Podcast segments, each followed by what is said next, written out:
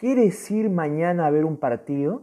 Me preguntó Eder cuando salimos del tour en el Beira Río.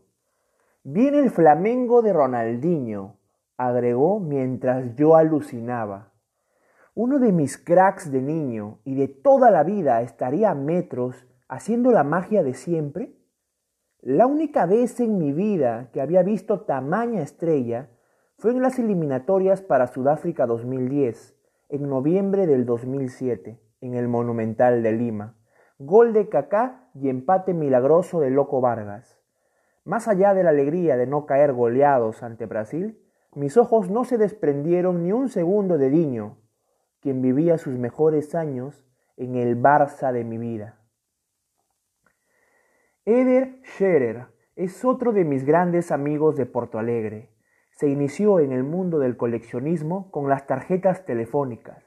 Llegó a tener tantas que le fue difícil agregar algo más a la colección. Su pasión por el fútbol lo llevó a deshacerse de las tarjetas y con todo el dinero obtenido iniciarse en el rubro del fútbol. Con José Otavio como parcero perfecto y mentor, las cosas no podían salir mal. Pocos tienen el lujo de tener un compañero y vecino de ciudad con tamañas joyas de colección. Bastaron pocos años para que cruce con sencillez y facilidad la barrera de los mil álbumes. Mientras en distintas ciudades de Sudamérica llegar a los 500 álbumes es un récord incansable, en Brasil la valla es más alta. Allá van todos a por los mil. Empezamos cambiando torneos peruanos por torneos brasileños, hasta que ya los tuvo todos.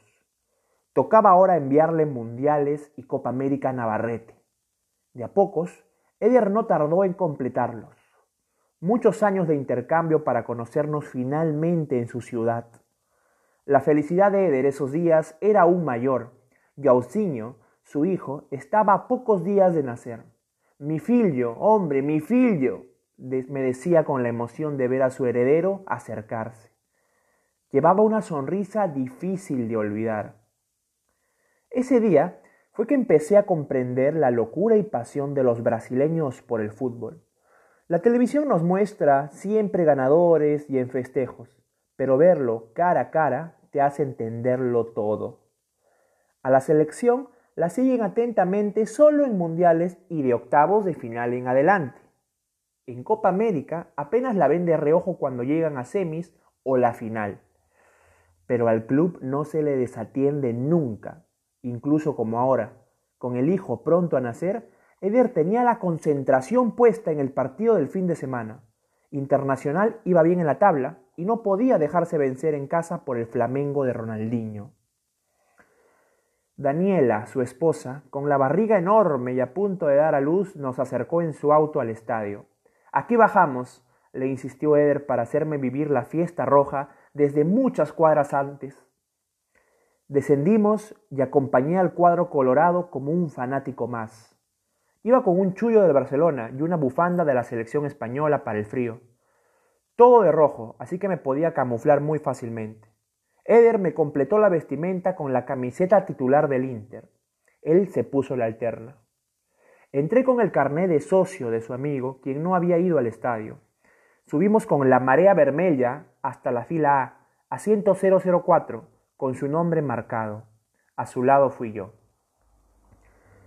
Desde que ingresé, nunca vi que dejaron de alentar, y eso que apenas a minutos del inicio, como siempre, a Ronaldinho la sombreó al travesaño, anticipando el partidazo que me iba a regalar. No nos habíamos acomodado y a los 25 minutos lo derribaron cerca del área. Pitazo del árbitro, libre y directo. ¿Quién lo iba a patear? Nadie más que él. Cogió el balón y la acomodó donde quiso. El portero colorado nunca la alcanzó. Con esos enormes dientes que lo hicieron famoso, salió corriendo y en la cancha, donde seguramente también hizo maldades con el gremio. Y eso es también parte del coleccionismo recorrer un estadio, visitarlo vacío, volverlo a ver lleno, con torcedores, y dentro del campo tus ídolos de la infancia. ¿Qué es sino el coleccionismo la manera de perseguir tu pasión en cada rincón? Lo empató Inter con Indio, mientras que del lado del Flamengo Yael puso el 1 a 2. Cuando el encuentro parecía acabado y la derrota del Inter en casa era inminente, salió un gol icónico, de esos que alguna vez sueñas gritar en un estadio. Leandro Damiao, ídolo rojo de una espectacular tijera, anotó por los aires el empate definitivo. Si me hubieran dicho que iba a haber un Inter Flamengo en Beira Río con gol de tiro libre de Ronaldinho y un empate acrobático de Damiao, nunca lo hubiera creído, nunca. Mis pupilas asociaron para siempre a un auténtico fanático como Eder Scherer, mi amigo, con ser un gran coleccionista. Es que no podía ser de otra forma. Había que buscar algo donde descargar toda la energía y un álbum de figuritas es la mejor opción. Mientras nos apuramos en el auto de C. Otavio en el último día antes de partir a Río de Janeiro, pasamos por la clínica para despedirnos de Eder. Joauzinho, su hijo, nació justo ese día. Con su cumpleaños puedo saber cuántos años pasaron desde que pisé esa hermosa ciudad. La sonrisa en el rostro de mi amigo nunca la voy a olvidar. Era la risa de saber que el heredero de toda tu colección y de tu pasión había llegado al mundo.